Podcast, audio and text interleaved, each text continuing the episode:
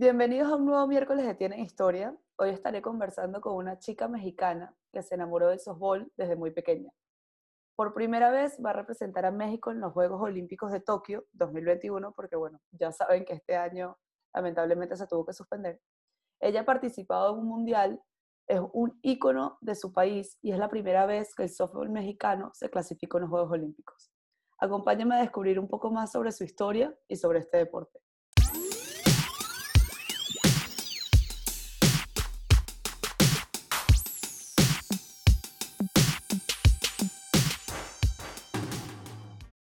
Bienvenida Stephanie, ¿cómo estás? Steffi, me equivoqué.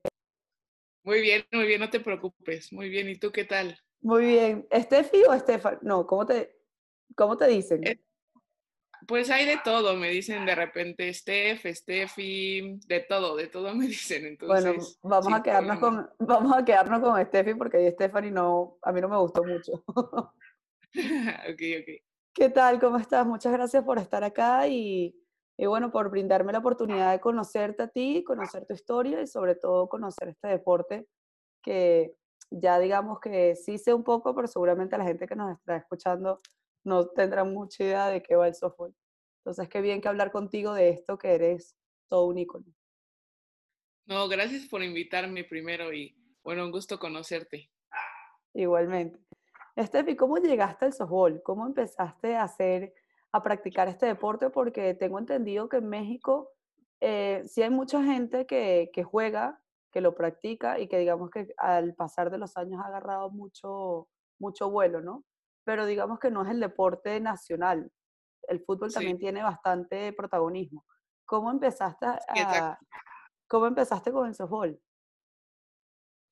Pues yo empecé con el softball, empecé con el béisbol antes. Entonces, eh, resulta que mis padres nos tenían en muchas actividades deportivas, entonces entre ellas estaban natación, tenis, eh, karate, este, de todo, o sea, de todo hicimos un poco y dentro de esos deportes estaba el béisbol. Eh, a mi papá le gustaba mucho el, el, béisbol, le gusta mucho el béisbol, él es de Veracruz, de una región aquí en México donde es se juega buen béisbol. Okay. Entonces, este, nos metieron a jugar béisbol, a, bueno, a mi hermano lo metieron y, y, pues yo iba la hermana chiquita a ver cómo el hermano jugaba y pues de pronto en los tiempos libres nos ponían así a hacer actividades en el campo y, y pues poco a poco yo quería imitar a lo que hacía mi hermano mayor y, y de pronto salió la idea de yo también quiero jugar béisbol como mi hermano. Y entonces, este, así empezó todo. Empecé a, jugar eh, por diversión y tiempo después me terminó gustando más de la cuenta y, terminé decidiéndome por solo practicar béisbol este, con, puros, con puros hombres. Y resulta que, que, se me daba se me daba el deporte, lo entendía bien y lo disfrutaba, le empecé a dedicar más tiempo y a los nueve años eh, me eligen para ser seleccionada nacional y representar a... Era sí, chiquita. Sí, A los nueve íbamos a ir, de hecho íbamos a ir al Mundial a Venezuela, justo. A los nueve años. Este, a los nueve años, sí. Y, entonces eh, hago las pruebas, me quedo en el equipo y días después le hablan a mis papás diciendo que pues lo sentían mucho, pero no podía ir porque, porque soy mujer y porque el béisbol es un deporte para hombres. Entonces... ¿Esta fue la respuesta del comité o fue tu entrenador? Sí, esa fue la respuesta de, de los directivos a cargo de la selección de México. Entonces, a que a pesar de que yo había quedado dentro de los seleccionados, este, no, no me podían llevar por ser mujer. Entonces, que si quería, podía ir, pero sin el uniforme, sin estar dentro del campo, eh, en la tribuna, este, y pues nada, o sea, mi mamá para eso contestó que pues para vacaciones ella me llevaba, que pues para eso, para eso es mi mamá, ¿no? Entonces, este, pues nada, a los nueve años me, me comunican esa situación y mi respuesta fue, pues bueno, me voy a cambiar al softball, que con puras mujeres y ahí sí voy a poder ir a un mundial a representar a mi país. Siempre ha sido, digamos, nunca, nunca jugaste con hombres. Siempre fue mujeres. En el softball apenas, o sea, reciente empecé a jugar con hombres en el softball, que está muy chistoso porque, bueno, desde que estaba en el béisbol yo tenía personas, tenía algunas chavas que se acercaban a mí y me decían, es que ya métete al softball, que está bien divertido y con mujeres y tal. Mm, ay, es que no me convence tanto, tal. Entonces cuando, cuando pasó esta, este suceso que me dicen que no puedo ir al mundial, pues fue mi primera reacción, pues bueno, o sea, me voy a cambiar al softball porque ahí sí voy a ir a un mundial a representar este, a mi país. ¿Y no te dio como rabia o quisiste luchar por querer estar, digamos que esa decisión que tomaste fue asertiva porque te gusta mucho lo que haces y bueno, y todos los éxitos que has logrado con, o sea, jugando softball. Pero en ese momento, cuando te dijeron eso en el béisbol, ¿no quisiste como seguir luchando o fue como, bueno, ya me cambio el softball y aquí tengo más oportunidades? Hoy en día sí agradezco muchísimo que me hayan dicho eso, o sea, creo que fue lo mejor que me pudo haber pasado y creo que en ese momento, o sea, era una niña, tenía nueve años, entonces creo que lejos de tener resentimiento y rencor hacia las personas que me dijeron, fue como, pues vamos a buscar la solución. Es así de que pues me dicen que no puedo aquí, pues acá sí puedo. Entonces comenzaste jugando softball con hombres al principio, que fue lo, chistoso, ¿no? Que me estabas comentando. Y luego, ¿cómo fue ese salto a jugar con puras mujeres?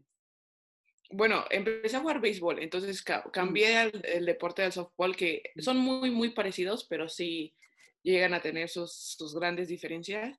Y pues llego al softball y de pronto me topo con un mundo que pues no, no había conocido porque crecí con hermano mayor, tengo este, tres primos con los que crecí, una prima más que llegó después, este, entonces crecí rodeada de, en la familia de puros niños y, y, jugaba béisbol con puros niños, entonces yo llegué a un mundo de mujeres donde pues no sabía muy bien cómo iba la dinámica, ¿no? Este, pero nada, me encantó, me encantó, me encantó. Y desde el primer año tenemos una amiga en común que desde el inicio, este, pues nada, ahí me acuerdo perfectamente de, de, cómo, de cómo inicié, de cómo fue todo ese proceso y de cómo me divertía también, o sea, porque también era era una diversión diferente, era algo, era algo especial. Entonces yo me la pasaba súper bien, me divertía, eh, después de los juegos nos íbamos que al cine, que nos quedábamos jugando ahí, entonces más que mm, una obligación para mí era como, como mi recreo, como mi, mi tiempo de disfrutar. Yo creo que esa es la clave, ¿no? Cuando uno hace deporte, eh, bueno, ya digamos que si quieres eh, ser profesional tienes que sacrificar muchas cosas y sí tomártelo un poco más en serio, pero que nunca se pierda esa esencia que es pasártelo bien, disfrutar, porque al final, si tú lo ves como una obligación o como tú bien dices, o sea, que sea algo como, no te da el resultado que necesitas, porque al final no te la pasas bien, el, tu deporte, digamos, es, es un deporte que se trabaja en equipo, entonces si tú estás mal, digamos que tampoco vas a ayudar a tus compañeras. yo creo que esa es la clave. Sí, hasta la fecha, o sea, sí, tiempo después ya me lo empecé a tomar más en serio porque se empezaron a dar las cosas, le empecé a dedicar más tiempo. Igual me fui a, Estados Unidos con la idea de sí hacer mi licenciatura, pero también mejorar en el deporte. Entonces, este, pues sí son grandes sacrificios, pero que al final del día sigue, pues sigue siendo esa niña queriéndose divertir, ¿no? Y de pronto, ahora cuando, cuando siento mucha presión o siento que, no me están saliendo las cosas bien, de pronto es tomar un paso atrás y decir, pero pues mm, creo que no me la estoy pasando tan bien, o sea, me estoy enfocando más en los resultados que en disfrutar y, y, vivir el momento. Entonces, sí es tomar un paso atrás y decir, me voy a divertir como esa niña se divertía hace muchísimos años y, curioso, pero cuando empiezas a divertirte es cuando más funciona todo. Cuando ocurre la magia. Y esos sacrificios que tuviste que hacer cuando empezaste, cuando las cosas empezaron a dar, cuando tuviste que empezar a tomar decisiones, ¿cuáles fueron e-, esos sacrificios exactamente? ¿Qué tuviste que, que pasar o qué tuviste que hacer o, cuál, o tuviste que entrenar horas de más? ¿Por qué tuviste que pasar? Sí, o sea, yo le empecé a dedicar un poquito más de tiempo y de pronto me tocaban los entrenamientos, pon, ponle que de 4 a 6 de la tarde. Y de pronto yo decía, bueno, este, salgo a las 3 de la escuela, llego a las 4, entreno de 4 a 6, pero de 6 a 8 voy a entrenar algún tiempo con, con entrenador particular. Entonces ahí dedicaba un poquito más de tiempo. Este, empezando por eso como pues sacrificios que se hacen como no ir muchas veces a fiestas de 15 años, que de pronto mis amigas ya estaban haciendo sus fiestas y a mí me tocaba en esas fechas estar en algún torneo, en alguna concentración y pues tocaba no ir, o sea, perderte eventos. Este, también el dejar a mi familia cuatro años y medio para irme a estudiar a la universidad y, y pues vivir sola y no es lo mismo, o sea, creo que como latinos somos muy apegados y somos muy este, familiares, entonces de pronto dejar tu país con tu idioma y, volar y, estar en otra cultura, con otro idioma, con otro tipo de personas y sola, sí es, es un reto y fue un reto, pero creo que, creo que valió totalmente la pena se me eriza un poco la piel con todo lo que dices, pero bueno, tienes toda la razón en el sentido que, que hay veces que hay que apostar, ¿no? Y hay que arriesgar un poco para que las cosas también pasen. Y bueno, yo te entiendo perfecto, yo también, eh, bueno, ahora vivo en España, soy también inmigrante, pues, yo creo que ya las personas que han escuchado mi podcast saben un poco sobre mí, pero igual, si eres nuevo, quien quita. Eh, y sí, entiendo perfectamente el, el emigrar, el estar solo también, y bueno, sobre todo tú también buscando tu sueño que era seguir jugando y seguir profesionalizándote. Y ese salto a Estados Unidos fue, tengo entendido que fue por una beca. Sí, sí, sí, sí, justo. Ajá, cuéntame un poco eh, que tuviste que, o sea, cómo, empezaste a aplicar para, para la beca, tuvieron que hacerte muchas pruebas, tengo entendido que no es nada fácil estar becado en Estados Unidos. No, no es nada fácil y, fíjate que estuvo muy curioso y muy chistoso cómo se han dado todas las cosas en mi vida porque pues llegó el tiempo de aplicar para universidades aquí en, aquí en México y pues yo no apliqué a ninguna. O sea, me voy. Hice, sí, o sea, yo hice el examen a una universidad porque era parte de lo que mi escuela ofrecía. O sea, todos hicimos ese examen, todos en mi generación en México hicimos ese examen para esa universidad y me quedé, pero nunca apliqué a ninguna otra escuela. O sea, yo por mi voluntad no apliqué a ninguna otra escuela. Y pasa que en un mundial ya con la selección de México había una coach, este... Una pregunta, ¿a cuántos, ¿a cuántos mundiales has ido? Este, han sido cuatro. ¡Wow! Oh, Steffi. Cuatro mundiales y bueno, ahora vas a, vas a unos Juegos Olímpicos. Sí, sí, por, primera vez. Por primera, bueno, ya después ahorita nos, nos asentamos en ese tema que quiero saber mucho sobre eso. Ok, te platico que entonces estaba en ese mundial y en el equipo de Venezuela había una venezolana americana que era coach asistente de una universidad. Y pues de pronto yo llamaba la atención porque era la más chica del equipo. Entonces era la que más cuidaban y a la que más, este, pues la que más sobresalía por, por la edad, o sea, porque era yo una niña de 15 años jugando, en, o sea, en mi equipo había personas de 30, 35, sí, 25, o sea, entonces pues sí se notaba la diferencia de edad. Y pues en ese torneo esta coach preguntó por mí, me ofreció que si me quería ir a, California dije, bueno, y ya, o sea, literalmente fue la única escuela que apliqué, este, mi visa de, estudiante, todo salió perfecto y, y, de ahí me fui. Y a los dos años me transferí a una escuela División 1 porque también quería quería cumplir ese sueño y ese reto que es pues jugar en, en una universidad del mejor nivel en Estados Unidos. Y fue exactamente lo mismo, o sea, yo no apliqué a ninguna otra escuela más que en la que estudié. Este, cuando de pronto vemos en las películas que tienen que aplicar a muchísimas escuelas, a 20 escuelas, y se quedan en una y reciben 20 cartas de que no las aceptaron, no los aceptaron. Este, y pues yo apliqué a esa una y en esa una me quedé, entonces te digo que fue curioso cómo se dio, se dieron como todas las cosas en, en mi camino. ¿Y qué se siente ser parte de un deporte que está cambiando tanto, que cada vez se están sumando muchas más mujeres y, y bueno, que le has podido dar un giro a eso y sobre todo ser una figura para tu país en el softball y incluso seguro una influencia también para las generaciones anteriores a ti. ¿Cómo, cómo te sientes tú al saber eso?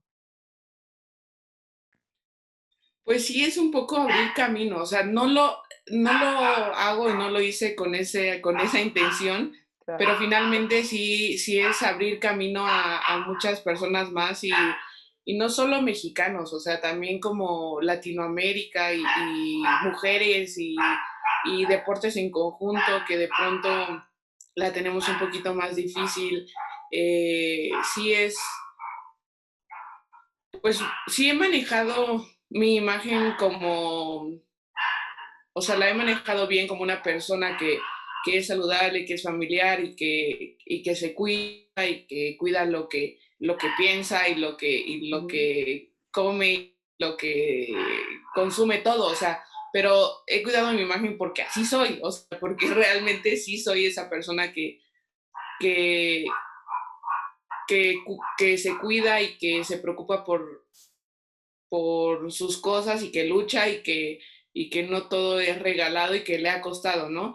Pero creo que hoy en día cuando, cuando de pronto se me acercan niñas y me dicen, oye, te tomas una foto y cómo le haces y me quiero ir a estudiar a Estados Unidos y me ayudarías o qué consejo me darías, entonces sí es un poco, sí, sí, sí piensas dos veces ya lo que, lo que sale de tu boca muchas veces porque hay veces que no nos damos cuenta lo que decimos y quién puede estar escuchando, quién te puede estar viendo, entonces las actitudes que tienes dentro de, del, juego y fuera del, del, juego también.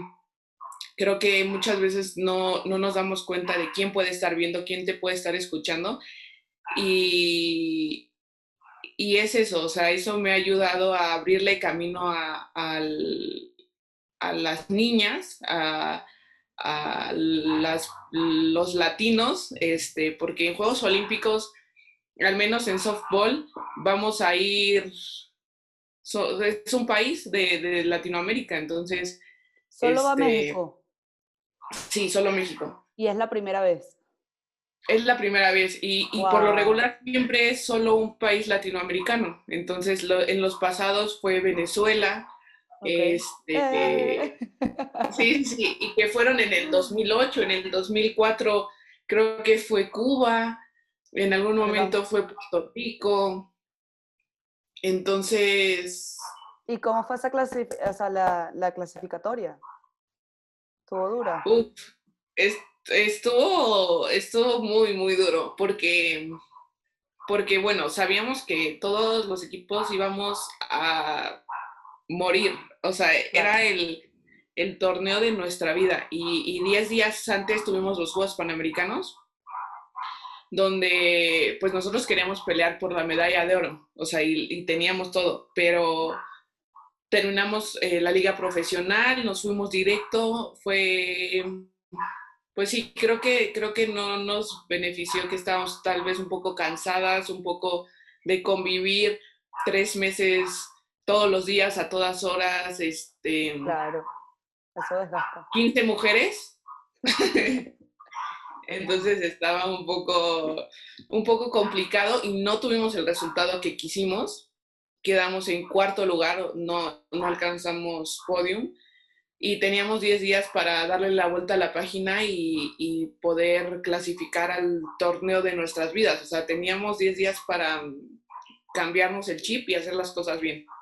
Entonces, 10 días que cada quien nos fuimos a nuestras casas a trabajar y ajustar detalles y también a descansar un poquito la mente.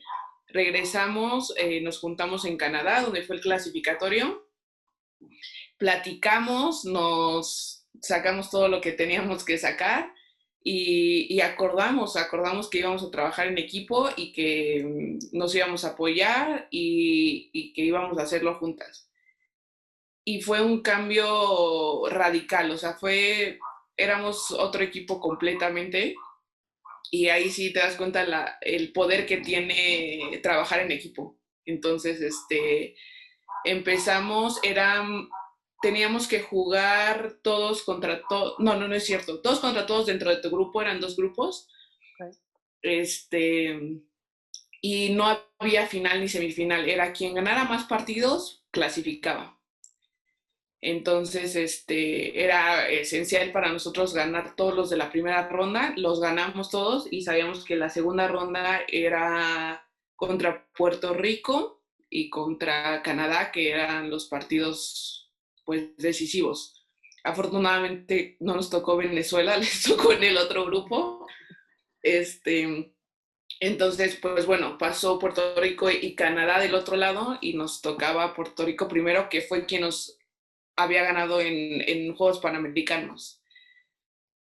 Y todo se nos dio en ese partido, todo se nos dio y todo lo trabajamos también. Este, y, fue algo mágico, o sea, literalmente recuerdo ese partido como algo mágico que, que no se sentía como un deporte en conjunto, o sea, literalmente éramos como una sola. y este, terminamos ese partido y sabíamos que teníamos un pie dentro de Juegos Olímpicos. Este, y aún así al día siguiente teníamos Canadá, ¿no? Eh, ganando la Canadá y ya teníamos seguro el pase a Juegos Olímpicos. Pero Canadá es, es duro, es muy, muy duro. Y al final le terminamos ganando 2-1. Y ya te imaginarás, el último, el último out cayó y festejamos, nos abrazamos, por ahí hay un video igual y lo comparto, este, nos abrazamos, lloramos. Eso te iba a eh, preguntar, ¿cómo, ¿cómo, sentís? O sea, supongo que al principio no te lo creías, porque eso siempre pasa, ¿no? Que cuando uno, ante esas emociones y ante ese sueño, uno siempre es como no te lo crees. Pero ¿cómo, cómo lo describes ahora que ya, digamos, estás trabajando para ello, que ya es un hecho, o sea, de que vas a representar a tu país y sobre todo eso que yo no sabía que solamente es un solo país de Latinoamérica. Eh, todo lo, toma, lo tomas como una presión que te ayuda o ahora mismo como que sigues en una, o sea, digamos, sigues trabajando para ello, pero ¿cómo, ¿cómo puedes describir esos sentimientos? Porque yo estoy aquí dando ejemplos, pero quizás no sea nada así. en el momento y hasta la fecha no puedo describir lo que sentía, o sea, era como todo a la vez, o sea, y, recuerdo que terminamos el partido y, de pronto veo, volteo a las gradas y, mis papás y, ni siquiera me había quitado yo mis, mis spikes. y, y, fui a las gradas y abracé a mi papá y lloramos y la misma gente de ahí de Canadá tomándonos fotos porque dicen, ay, qué bonito, y llorando así con nosotros cuando su equipo había perdido, ¿no? Pero, pero pues esa empatía de, de ver la emoción este, que teníamos. Y sí, o sea, ahorita no tengo idea lo que sentí, no lo puedo describir, pero, pero ya, o sea, pasó, ya pasaron algunos meses de que clasificamos. Creo que al principio sí nos, no tenía la noción de qué es a lo que, a lo que clasificamos. Y de pronto se viene la noticia del coronavirus y fueron unos tres, cuatro días que dijeron, el comité organizador dijo, no sé lo que va a pasar con Juegos Olímpicos. Y sí fueron tres, cuatro días que tuve pesadillas de que no se iban a hacer. Eh, pero ya una vez que dijeron, bueno, se posponen un año, dije, ya, ya, a, a dormir bien y a, y a trabajar por ello, porque tienes un año. y ahora sí, O sea, no, por, no lo digo por, por el tiempo que tienes, sino como, digamos, o sea, ya te lo puedes preparar aún mucho mejor, eh, sabes que se va a dar tanto el equipo para ti, para, y bueno, yo creo que esto incluye a todos los deportistas y a, todo, y a todos los deportes que van para los Juegos Olímpicos, ¿no?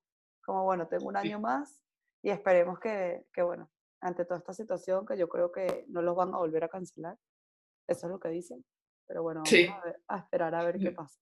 Steffi, por no dejar, eh, lo digo sobre todo para la gente que nos está escuchando, que seguramente no tengan mucha idea del softball, estoy obligada a hacer esta pregunta.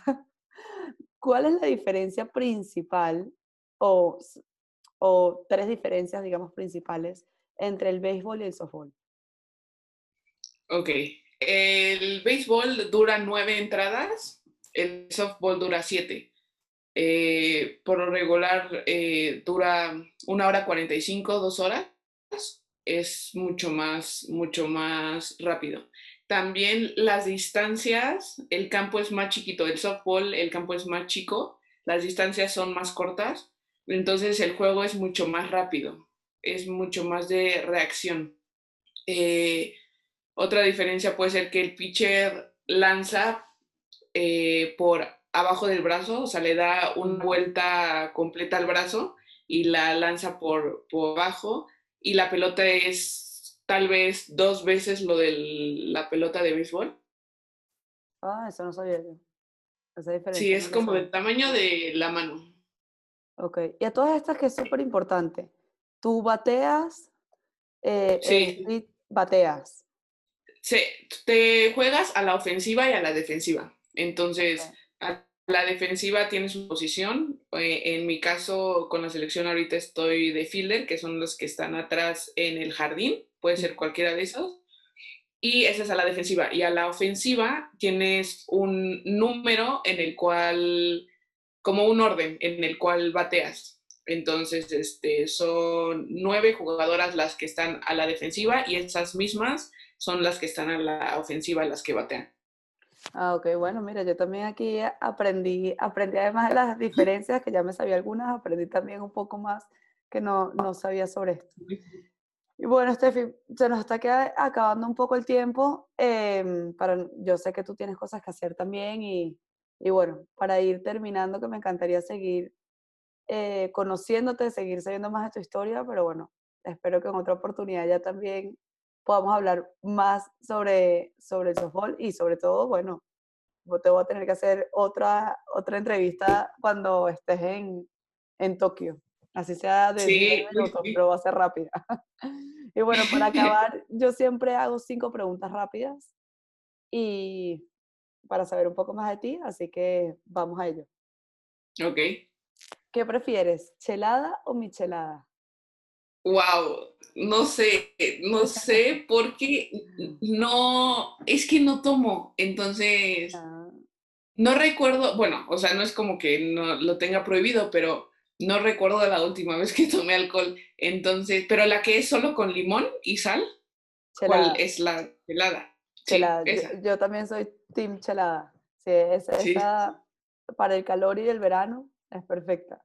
Exacto, sí. ¿Cuál es tu frase favorita? Eh, me gusta una en, inglés que igual la tengo tatuada aquí. Este, ah.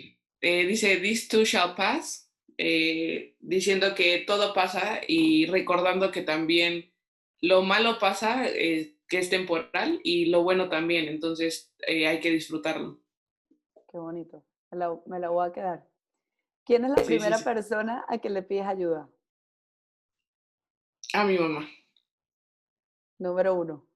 Sí, o sea, literalmente es como mamá, o sea, para todo, sí, lo más tonto que te puedes imaginar, este, a, a lo más serio, o sea, desde, mamá, me apagas la luz del cuarto, o sea, desde eso hasta lo que se te pueda ocurrir. Bueno, madre solo hay una. Ese dicho es verdad. Y algo que siempre has querido hacer, que todavía lo tienes pendiente. ¿Que siempre he querido ser? Has querido hacer. Ah, hacer. Uf, me gustaría aventarme el paracaídas, pero, uff, qué miedo. Pero algún día, un día de estos. Bueno, la pregunta que te tenía preparada después era ¿cuál es tu mayor miedo? No, las serpientes. Y ayer vi una. Horrible. Horrible, horrible. Iba caminando y cruzó la calle una serpiente. Imagínate mi grito. Ay, Estefi, de verdad que un gusto tenerte acá en el podcast. Eh, una vez más agradecerte por, por tu tiempo, por contarnos tu historia, que, que bueno, me queda claro que no ha sido un camino fácil. Siempre has creído en ti, has creído en tu deporte y, y bueno, así como tú dices, ¿no? Las cosas se van dando, pero también uno va trabajando para que las cosas se den. Así que estoy muy orgullosa por, por esa clasificación. Estoy segurísima que, que, bueno, se vendrán muchos éxitos y esperaremos el año que viene para, para bueno, para apoyarlas y desearles lo mejor. Sí, y, y queda pendiente la entrevista desde Tokio, entonces. Queda pendiente, te voy a llamar, eso tenlo por seguro. Y bueno, pero no se olviden de seguirla por las redes sociales y enterarse de lo último de ella y sobre todo este deporte que no es tan popular, pero que sin duda cada día más está agarrando más bueno.